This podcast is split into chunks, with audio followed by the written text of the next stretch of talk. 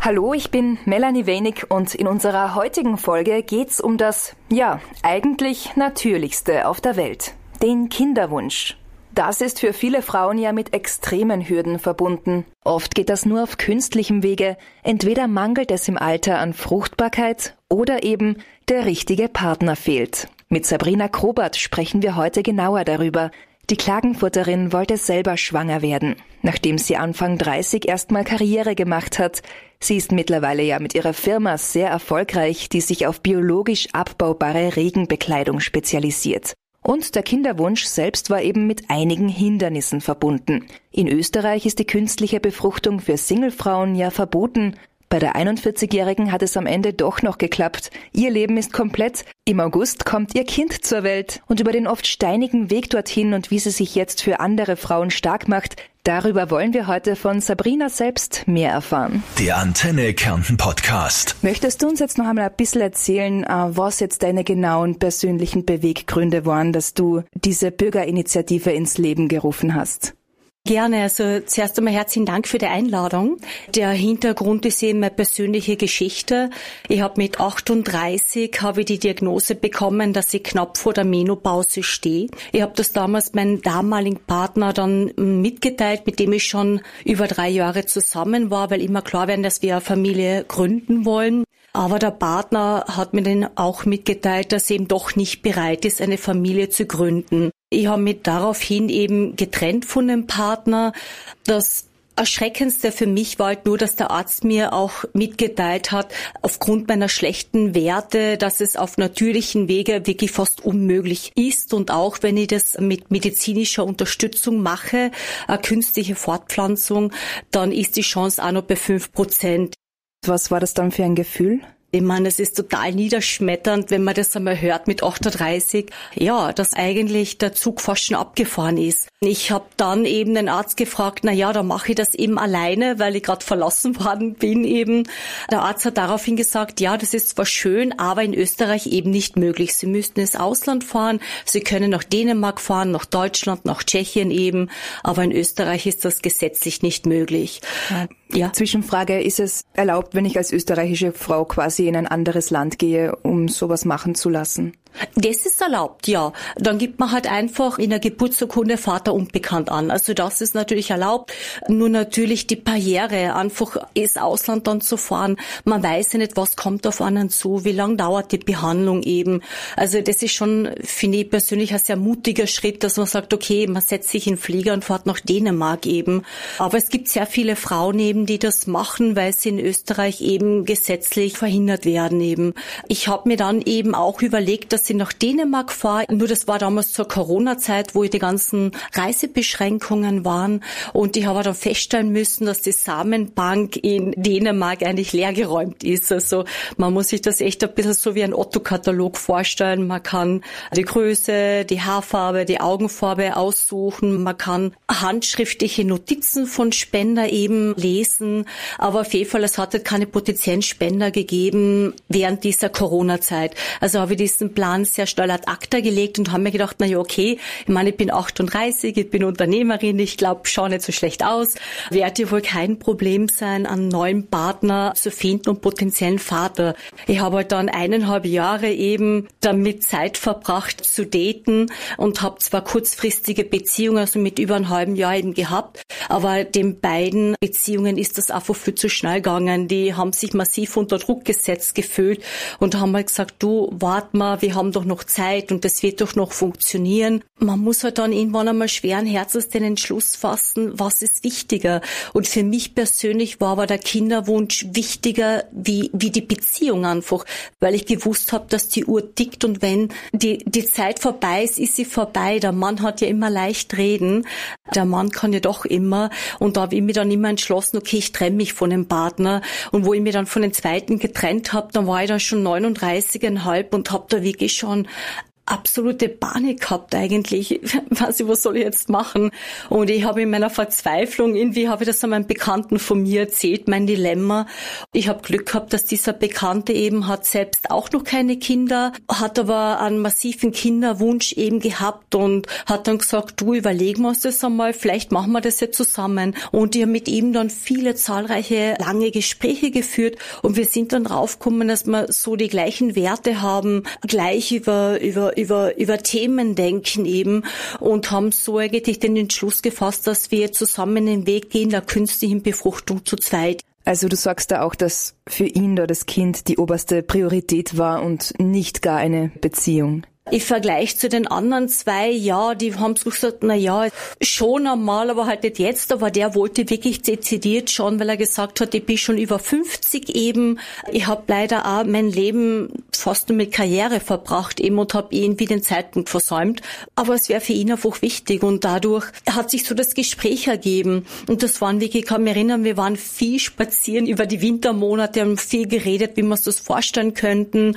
Jetzt zurückblickend muss ich sagen, war das die beste Entscheidung meines Lebens eigentlich, weil wir verstehen uns sehr gut, wir können über alles reden, wir können gemeinsam Skifahren gehen, wir gehen gemeinsam Radfahren, aber der Funke ist einfach nie übergesprungen. Meine Eltern haben sich selbst getrennt, dass ich acht oder neun Jahre alt war. Also ich kenne das, wie das ist bei Trennungen. Auch in meinem Freundeskreis gibt es ja zahlreiche Trennungen, wie lange die zwei Eltern sich wieder brauchen, bis sie sich wieder verstehen und was da oft für Rosenkriege herrschen. Und die Kinder stehen ja immer in in der Mitte. Oft funktioniert das dann überhaupt nicht. Und das haben wir immer gedacht, okay, das erspare ich dem Kind immer, weil in der heutigen aktuellen Lebenssituation, man hat zwar immer den Wunsch, eine langfristige Beziehung und natürlich heiraten etc., nur das ist oft nicht immer alles so leicht. Das Leben ist nicht immer so planbar und das kommt halt einfach zu Trennungen und die Frage ist, wie kriegt man es hin? Und wir sind halt so wie halt schon getrennt und eigentlich freundschaftlich getrennt, weil wir ja nie zusammen waren. Das heißt, die Emotion ist ist da gar nicht so da. Also es kann von uns jeder einen Partner haben, das geht mich auch nichts an, aber ich sage, ich weiß, dass der Vater für das Kind immer da sein wird. Und wenn ihr ein Problem habt, kann ich den Tag und Nacht anrufen. Das ist eigentlich das Wichtigste. Das ist eigentlich wie ein Lotto-Sechser, dass du da jemanden gefunden hast, mit, ja. dem du über alles sprechen kannst und der da offen dem gegenüber war. Also ich muss sagen, ja, wirklich rückblickend. Also mit dem Kind, also ich bin jetzt im sechsten Monat schwanger eben.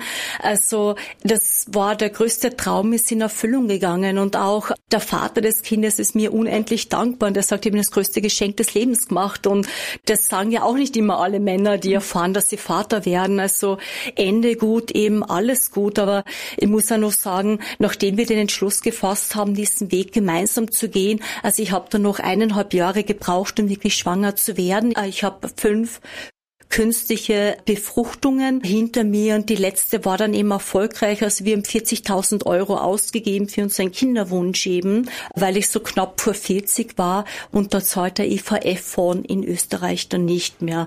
Aber ich sag, was tut man nicht alles für ihr Kind? Das muss jede Frau selbst dann entscheiden, wie weit geht sie eben. Für mich war das wirklich schon eine, eine Sinnfrage. Es war mein größter Wunsch im Leben, eigentlich ein Kind zu haben, ja.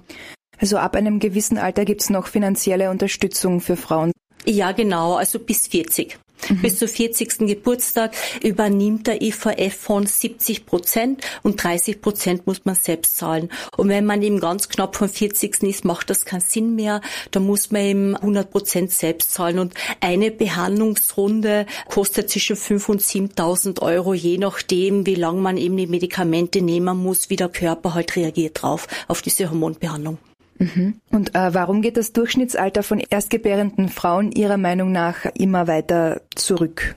Ja, interessante Frage. Und zwar aktuell ist es ja laut Statistik Austria ist das Durchschnittsalter bereits 32 Jahre, Tendenz weiter steigend. Die Ursachen sind natürlich einfach längere Ausbildungswege. Wir brauchen heute alle viel länger eben, bis wir gesettelt sind, bis wir Ausbildungsstudium fertig haben. Dann ist es natürlich auch Selbstverwirklichung auch. Man möchte sich einfach noch nicht so früh binden. Man möchte einfach sein Leben genießen. Man möchte einfach vielleicht ein bisschen ausprobieren. Ich sag, ja, auch Reisen ist ein großes Thema eben. Und dadurch hat sich das natürlich alles nach hinten verschoben. Und ich muss ja immer wieder dazu sagen, es ist ja nicht nur die Entscheidung der Frau alleine. Man braucht ja einen Partner dazu. Und die meisten Partner wollen halt dann auch noch nicht unter 30er Kind kriegen, weil wir das natürlich auch, ich glaube, von unseren Eltern vielleicht mitbekommen haben, Kinder kosten und in der heutigen Zeit, wir haben ja ständig die Diskussion, Inflation, es wird alles immer teurer, also du musst ja Kind auch leisten können. Und dadurch glaube ich sicher auch, dass sich das immer mehr nach hinten verschiebt. Also du sagst, dass da vielleicht auch ähm, vor allem um die 30 die Frauen noch einen Master oder gar ein Doktorat dranhängen und dann vielleicht in jüngeren Jahren nicht unbedingt gleich das das Geld haben, jetzt sofort eine Familie zu gründen? Also ich sehe das eben auch so. Ich selbst habe zwar Studien abgeschlossen, ich war dann ja auch schon 26 eben. Ich bin auch selbstständig geworden. Also ich habe dann sicherlich auch vier Jahre gebraucht, bis ich wirklich einmal halbwegs gut verdient habe in der Selbstständigkeit. Und so vergehen die Jahre. Und dann hat man halt eine Partnerschaft und denkt sich, okay, geht man einen Schritt weiter, dann erkennt man vielleicht, weil nur wenn man eine Partnerschaft hat, heißt das ja nicht, dass das jetzt der potenziell perfekte Papa ist jetzt, sondern das sind immer zwei verschiedene Paar Schuhe. Also es muss schon viel zusammenpassen, eben, dass man sagt, man geht diesen Schritt, weil über ein Kind ist man das ganze Leben lang miteinander verbunden. Ich sage, das ist sicherlich eines der schwierigsten Dinge, ein Kind zu erziehen und wenn man da den falschen Partner hat, der nach links zieht und selbst sieht man nach rechts, dann ist im Endeffekt das Kind das Leidtragende, sage ich einmal, in der Mitte. Und das ist natürlich extrem schlimm. Und da weiß ich ihm selber, wovon ich spreche, weil ich ja selbst in dem Sinne ein Scheidungskind bin. Es ist dann nicht immer so leicht. Und mhm. dadurch wird eben das Alter, eben ist jetzt schon 32 und tendenziell geht's immer weiter nach hinten. Bei Frauen über 30 hört man ja auch vermehrt, dass sie jetzt eher wissen, was sie wollen im Leben oder was sie nicht mehr wollen. Also, wie ist das bei deinem Bekanntenkreis?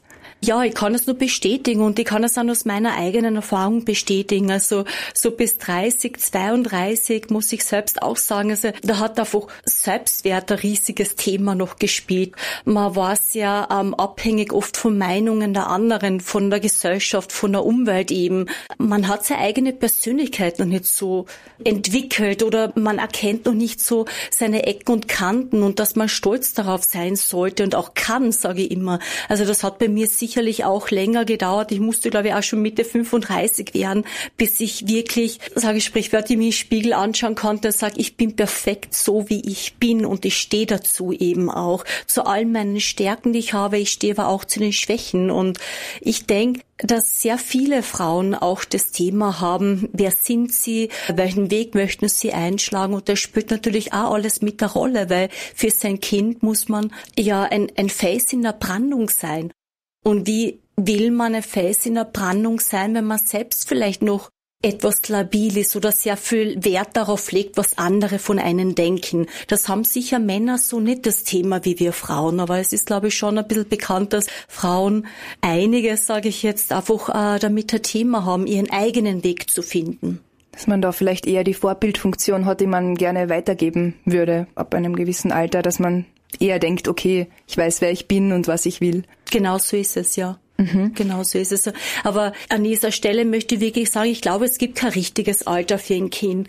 Ich sage, jede Frau muss selbst entscheiden, wie sie ein Kind haben, wie sie früher ein Kind haben, will sie später ein Kind haben, will sie eins haben, will sie mehrere haben. Es gibt keinen ideellen Zeitpunkt, aber ich sage, jede Frau sollte selbstbestimmt entscheiden können, wann für sie der richtige Zeitpunkt ist. Für mich war es unter 30 eben, ist es nicht in Frage gekommen. Also ich bin jetzt 41, das Kind Kind kommt jetzt in drei Monaten auf die Welt. Also für mich ist es der perfekte Zeitpunkt. Das muss jede Frau für sich selbst entscheiden. Und entscheiden dürfen, so gesehen. Genau, entscheiden dürfen auch. Und egal, ob sie in einer Partnerschaft lebt, in einer lebensähnlichen Gemeinschaft eben oder auch alleinstehend ist, weil warum ich das fordere, ist einfach so, ich war ja dann im Endeffekt alleinstehend mit dem Kinderwunsch und ich sag, der Kinderwunsch ist von sehr vielen Frauen eines der fundamentalsten Bedürfnisse eben, ein Kind in die Welt zu setzen und einen jungen Leben, ich sage einfach, äh, zu begleiten. Also diesen Wunsch hatte ich auch ohne Mann und deswegen habe ich dann meinen Kinderwunsch eigentlich über jede Beziehung gestellt, ja. Und bekommst du auch viel Zuspruch für deine Bürgerinitiative? Ja, total viel. Also ich habe auch einen Verein gegründet. Der Verein nennt sich eben Zukunft Kinder für eine selbstbestimmte Familienplanung. So heißt auch übrigens die Initiative. Ich habe mehrere Mitstreiterinnen, die ähnliche Lebensgeschichten eben haben. Da sind alleinstehende Frauen eben dabei, die einen Kinderwunsch haben. Die meisten bis jetzt sind eben ins Ausland gefahren. Eine andere Gruppe hat auch dann den Wunsch ad acta gelegt, eben weil sie sich das nicht getraut haben, ins Ausland zu fahren, leiden dann aber natürlich auch, weil sie kinderlos geblieben sind. Und wir alle wissen ja auch, dass Partner ja können bleiben, aber ja, im meisten Fall trennt man sich halt irgendwann wieder, weil sich der Lebensweg einfach trennt wieder. Und im Endeffekt bleibt halt man immer alleine übrig. Und der Kind bleibt ja Leben lang. Man ist immer Vater oder Mutter, egal ob man jetzt 70 oder 80 ist. Und auch meine Mutter, die ist jetzt 83 eben, das ist meine erste Ansprechpartnerin, wenn es mir nicht gut geht. Und ich glaube, das ist in jedem Leben so, dass die Eltern sind so die erste Bezugsperson, vor allem die Mama immer. Mhm. Ja, und magst du vielleicht noch einmal ein bisschen auf die Gesetzeslage in Österreich eingehen, so fürs Verständnis? Seit wann ist das überhaupt ein Thema, dieses Verbot der künstlichen Befruchtung für Alleinstehende? Unsere Initiative setzt sich ja nicht nur dafür ein, dass alleinstehende Frauen eben jetzt auch das Recht haben auf ein Kind, äh, sondern auch, dass es erlaubt ist, ohne medizinische Indikation Eizellen einzufrieren, weil das ist ja auch in Österreich verboten. Also derzeit hat man eben nur die Möglichkeit, Eizellen einzufrieren, wenn man Krebs hat und vor einer Chemobehandlung ist. Sonst gibt es nicht wirklich eine Möglichkeit. Das heißt, man könnte weil sich ja das Alter der Erstgebärenden immer mehr nach hinten verschiebt, würde es hier auch eine leichte Möglichkeit geben, indem junge Frauen auf ihre eigenen Kosten eben sich Eizellen einfrieren könnten, um so Zeit zu gewinnen nicht diesen Druck zu haben. Wir Frauen sind meiner Meinung nach einen extremen Druck ausgesetzt. Du wirst die Ausbildung, du wirst was gesehen haben vom Leben. Du brauchst den perfekten Partner äh, mit einem Kinderwunsch zur richtigen Zeit und das am besten alles schon mit 35 unterm Hut zu kriegen. Das ist ja relativ schwierig. Und wenn man sich Eizellen einfrieren lässt, gewinnt man einfach Zeit, weil die könnte man dann einfach hernehmen mit 35 oder 38 oder 40 und sich dann problemlos wieder einsetzen lassen. Und die Chance auf eine Schwangerschaft ist fast bis zu 80 Prozent dann. Nur das müsste man eben unter 30 machen. Aber es ist ihm derzeit auch nicht erlaubt in Österreich. Also es ist ein sehr komplexes Thema eben, aber es war in Österreich noch nie erlaubt. Und deshalb setzt sich eben unsere Bürgerinitiative der Verein eben erstens, dass Eizellen eingefroren werden dürfen und zweitens, dass Alleinstehende unter gewissen Rahmenbedingungen auch das Recht haben auf ein Kind. Und äh, ist es deiner Meinung nach nicht auch gefährlich in dem Fall für österreichische Singlefrauen, wenn sie hier auf Kinderwunschkliniken im Ausland ausweichen müssen? Also meiner Meinung nach nicht und vor allem sage ich da immer, jede Frau muss es selbst entscheiden. Wenn jetzt jemand sagt, okay, ich möchte zuerst studieren oder möchte ein bisschen länger warten, ich unterziehe mich einer Behandlung eben und gewinne dadurch vielleicht 15 bis 20 Eizellen, lass die einfrieren eben. Die Hormonbehandlung, ja, sie könnte Nebenwirkungen haben. Ich hatte nie Nebenwirkungen, aber das sage muss dann wirklich jeder für sich selbst entscheiden. Das ist so eine Art wie ein Sportbuch, das ich habe und hernehmen kann, falls ich Probleme habe. Jetzt umgekehrt aus meinem Fall eben, also ich habe fünf Behandlungen gebraucht. Also eineinhalb Jahre haben sich bei mir nur gedreht darum, Behandlungsrunden, Pause, äh, regenerieren wieder. Also jeden Tag war ich mit diesem Thema konfrontiert.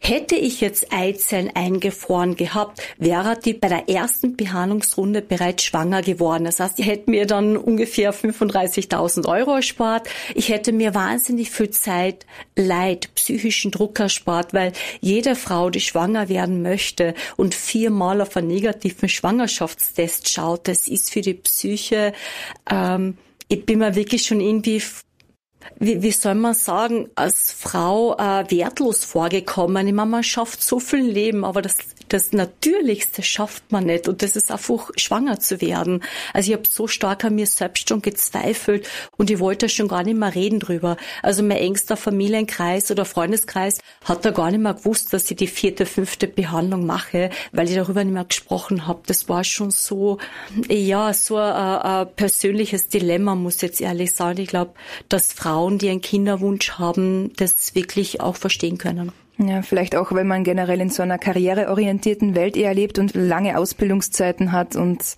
dann sollte man sich eigentlich keinen Druck machen, aber ich kann mir schon vorstellen, dass es trotzdem irgendwie da ist, dieses Gefühl der Enttäuschung und ähm, Selbstzweifel vielleicht. Das auf jeden Fall, aber vor allem möchte ich da noch hinweisen, das hat da oft nichts mit dem Alter zu tun. Das Problem der Frauen ist eben, dass jede Frau wird mit einer gewissen Anzahl an Eizellreserve geboren. Das heißt, das ist bei jeder Frau komplett unterschiedlich. Und wann diese Reserve aus ist, also wann man in der Menopause ist, kann man einfach nicht wissen. Das kann mit 40 sein, 45, 35 oder mit 30. Und es wäre leicht, das zum Testen, und zwar man könnte das mittels eines Bluttests und den Anti-Müller-Hormon könnte man das testen. Wenn dieser AMH-Wert gering ist, deutet das darauf hin, dass man knapp vor der Menopause ist. Nur kein Arzt sagt dann das irgendwie. Also mir hat das nie jemand gesagt oder mir gewarnt, bitte schau dir mal diesen Wert an eben. Und als ich den Wert wusste, der bei mir sehr, sehr niedrig war eben, war es ja eigentlich fast schon zu spät schon, obwohl ich erst 38 war. Und eine Mitstreiterin von mir, die Marlene, das ist zum Beispiel 31 und die hat auch die Diagnose gekriegt, dass ihr AMH-Wert so gering ist, dass sie auf natürlichen Wege auch kaum mehr schwanger werden kann und das mit 31. Das heißt, aufgrund der ganzen Umwelteinflüsse warnen die Mediziner ja jetzt schon, dass die Eizelle Reserve sowie die Eizellqualität immer mehr abnimmt und Umweltbedingungen, sage ich, das sind eben die ganzen Umwelteinflüsse, die wir haben. Das ist die Pestizide in der Ernährung, das sind die Hormone im Grundwasser. Bei uns Frauen ist auch ein Thema, dass wir lang die Antibabypille nehmen, das sich negativ auswirkt. Dann Stress, ich meine, wir alle wissen es, wir haben immer mehr Stress.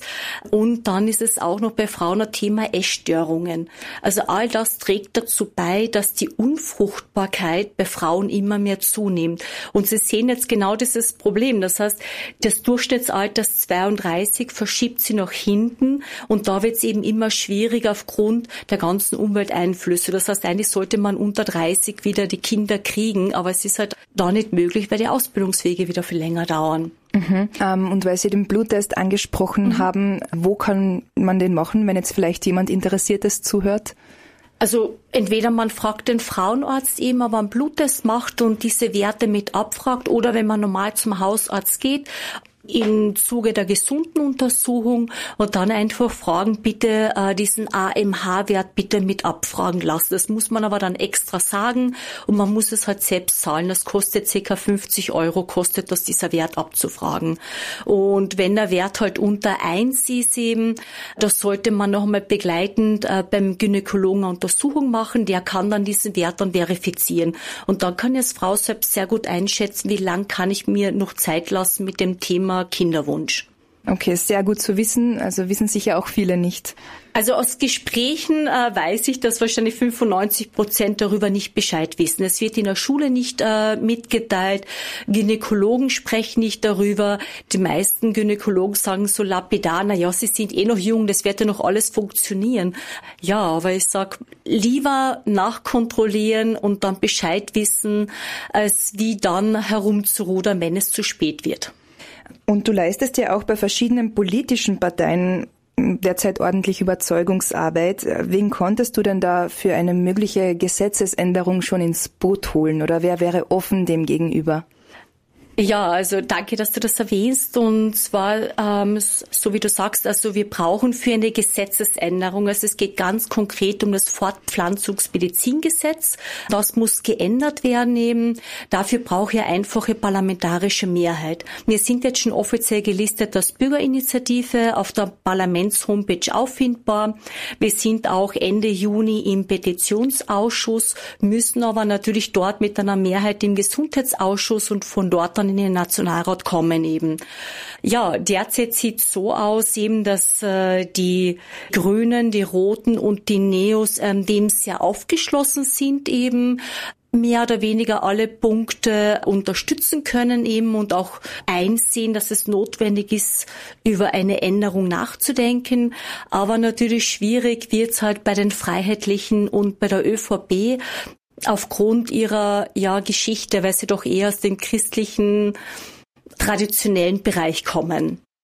Also jetzt, äh, selbst wenn es dir vielleicht in diesen Parteien gelingen würde, Einzelne zu überzeugen, könnte das wohl auch aufgrund des Clubzwanges sicher auch schwierig werden, oder? Also, dass einzelne Parteimitglieder sich dann wirklich auch öffentlich für dein Vorhaben aussprechen. Ja, also da sehe ich jetzt genau das Problem. Also unsere Arbeit der Bürgerinitiative ist es jetzt, äh, Unterschriften zu sammeln und jede Unterschrift wirklich zählt. Also bitte, wenn euch das Thema interessiert, für eure äh, Töchter, ähm, dass die frei entscheiden können, bitte, bitte unterschreiben auf der Homepage vom Parlament oder am leichtesten ist es einfach auf unsere Webseite zu gehen, www.zukunft-kinder.at und dort können Sie dann unterschreiben auch. Wir wollen halt mit unseren Unterschriften Druck erzeugen und überhaupt einmal darauf hinweisen, dass darüber diskutiert wird, weil dieses Thema ist ein absolutes Tabuthema. Also es gibt in Österreich 32 Kinderwunschinstitute. Es gibt über 20.000 IVF-Behandlungen pro Jahr, was ja nicht wenig ist. Nur es ist ein Tabuthema, es wird nicht gesprochen. Also das Thema ist einfach in der Öffentlichkeit und nicht wirklich angekommen. Dadurch hat man sich mit dem Thema noch nie auseinandergesetzt. Und auch die Politik hat sich halt aus diesem Grund noch nie mit diesem Thema auseinandergesetzt. Und unser Ziel ist es, Aufmerksamkeit zu erzeugen, eben bitte diskutiert offen, wertfrei einmal über das Thema, ähm, dass Frauen selbstbestimmt entscheiden können, was ihr Kinderwunsch anbelangt.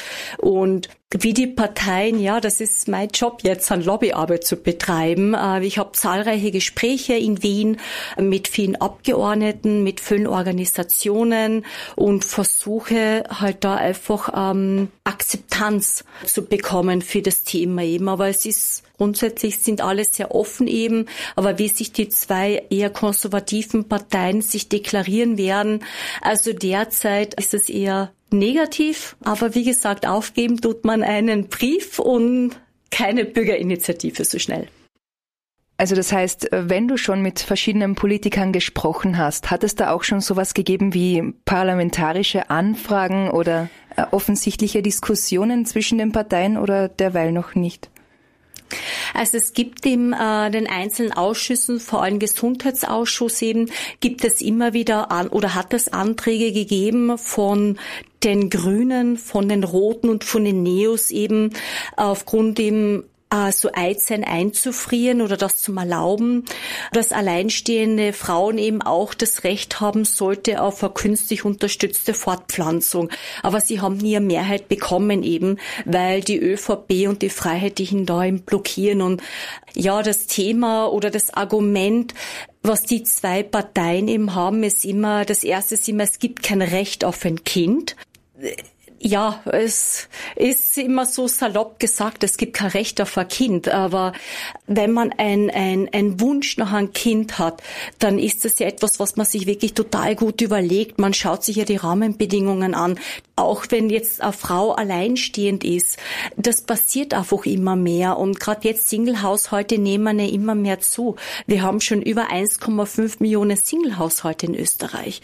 Und auch nur weil ich zum Zeitpunkt der Entstehung des Kindes einen Partner habe, heißt ja nicht, dass ich den neun Monate später auch noch habe oder zwei, drei Jahre später.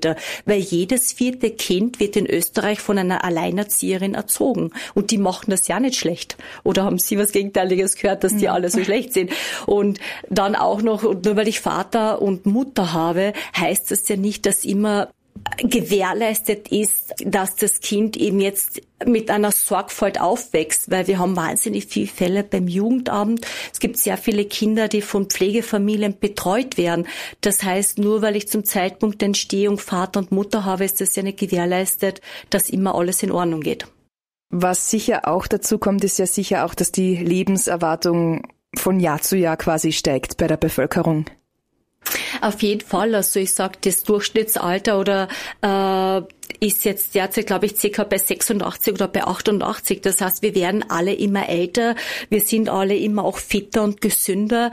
Also meiner Meinung nach spricht nichts dagegen, wenn man erst mit 40, mit 40 oder so Mutter wird. Weil es hat es ja immer schon gegeben. Also meine Mutter war bei mir jetzt an äh, 42, bei meinem Bruder war sie 40. Also ich kenne total viele Mütter. Es hat es hat natürlich Vor- und Nachteile, jetzt älter Mutter zu werden. Also für mich überwiegen die Vorteile, deswegen habe ich mich entschieden, eher später Mutter zu werden, weil mir natürlich diese finanziellen Themen, die habe ich jetzt einfach nicht mehr. Die hätte mit 30 hätte ich die gehabt. Das war so das Thema, warum ich mich nicht entschieden habe früh Kinder zu bekommen. Aber wie gesagt, das muss jede Frau für sich selbst wissen. Aber ich bin fit genug. Also mir wurde schon unterstellt von einem Abgeordneten, ich wäre jetzt zu alt, ich könnte ja dem Kind nicht mehr im Klettergerüst ähm, hinten nachkommen. Ja, ich meine, es ist absoluter Blödsinn. Ich meine, ich bin topfit. Dir ich das jemand Marathons. ins Gesicht gesagt, oder? Ja, ja, natürlich. Also es war teilweise, äh, ja, es hat ein Gespräch gegeben. Ja, an dieser Stelle, es war die Freiheitliche Partei. Das war halt nicht sehr konstruktiv, dieses Gespräch.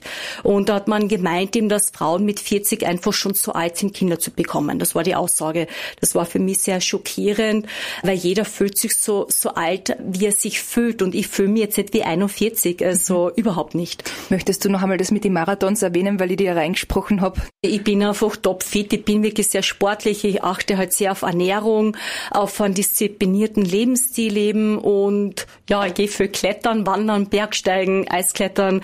Also ich bin wirklich topfit. Also deswegen war das für mich jetzt überhaupt kein Thema, mit 41 jetzt ein Kind zu kriegen. Überhaupt nicht. Die Freiheitliche Partei hat, hat mir dann eben auch gesagt, äh, ja, es wäre wünschenswert oder das ist das Ziel, dass die Frauen wieder alle unter 30 Kinder bekommen, wo ich sage, ja, hm, ist schwierig, weil einfach die meisten unter 30 noch keine Kinder haben möchten, was ich einfach verstehen kann. Äh, mir ist jetzt noch zu dem Thema eingefallen, noch ein Argument, was für die Ermöglichung des Kinderwunsches bei Alleinstehenden sicher auch sprechen würde, ist ja sicher auch, dass grundsätzlich immer weniger Erwerbstätige quasi ja für immer mehr Pensionisten aufkommen müssen künftig. Also wahrscheinlich kann man rein statistisch gesehen nochmals drüber diskutieren da kann ich dir noch recht geben. Äh, wie gesagt, derzeit ist die Geburtenrate bei 1,2 schon. Mm, man spricht ja derzeit immer Erhaltung des Wohlstandes, aber wie will man sich an Wohlstand erhalten, wenn man keine Kinder hat? Und deshalb sage ich eben, wenn ein Wunschkind gezeugt werden sollte, warum verhindert man das überhaupt, bevor es gezeugt wird? Und egal ob alleinstehend in einer Ehe, man muss sich einfach immer die Rahmenbedingungen anschauen. Jede Alleinstehende, wie gesagt, ist, wie soll man sagen, ist in der Lage, sich um ein Kind zu kümmern. Deshalb sollte man da im Offen sein, weil wir brauchen einfach mehr Kinder. Egal, ob jetzt man früher Kinder bekommt oder später. Jedes Kind zählt auf.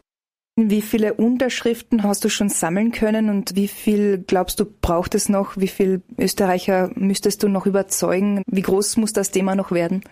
Also derzeit haben wir handschriftliche Unterschriften abgegeben im Parlament. Vor einigen Wochen haben wir circa 2000 Unterschriften abgegeben. Derzeit, glaube ich, haben wir ungefähr 600 Unterschriften online. Die ganze Aktion also geht noch bis Ende Juni geht sie noch und wir hoffen heute, dass wir 20.000 Unterschriften und mehr noch noch zusammenbekommen, um wirklich einen Druck zu haben, dass sich da etwas ändert oder dass darüber zumindest diskutiert wird. Okay, sehr gut. Möchtest du noch einmal zum Abschluss sagen, ähm, für alle interessierten Frauen, die sich jetzt vielleicht äh, mehr als verstanden fühlen von dir, wie sie sich jetzt am besten einbringen können und wie sie die Kampagne unterstützen können?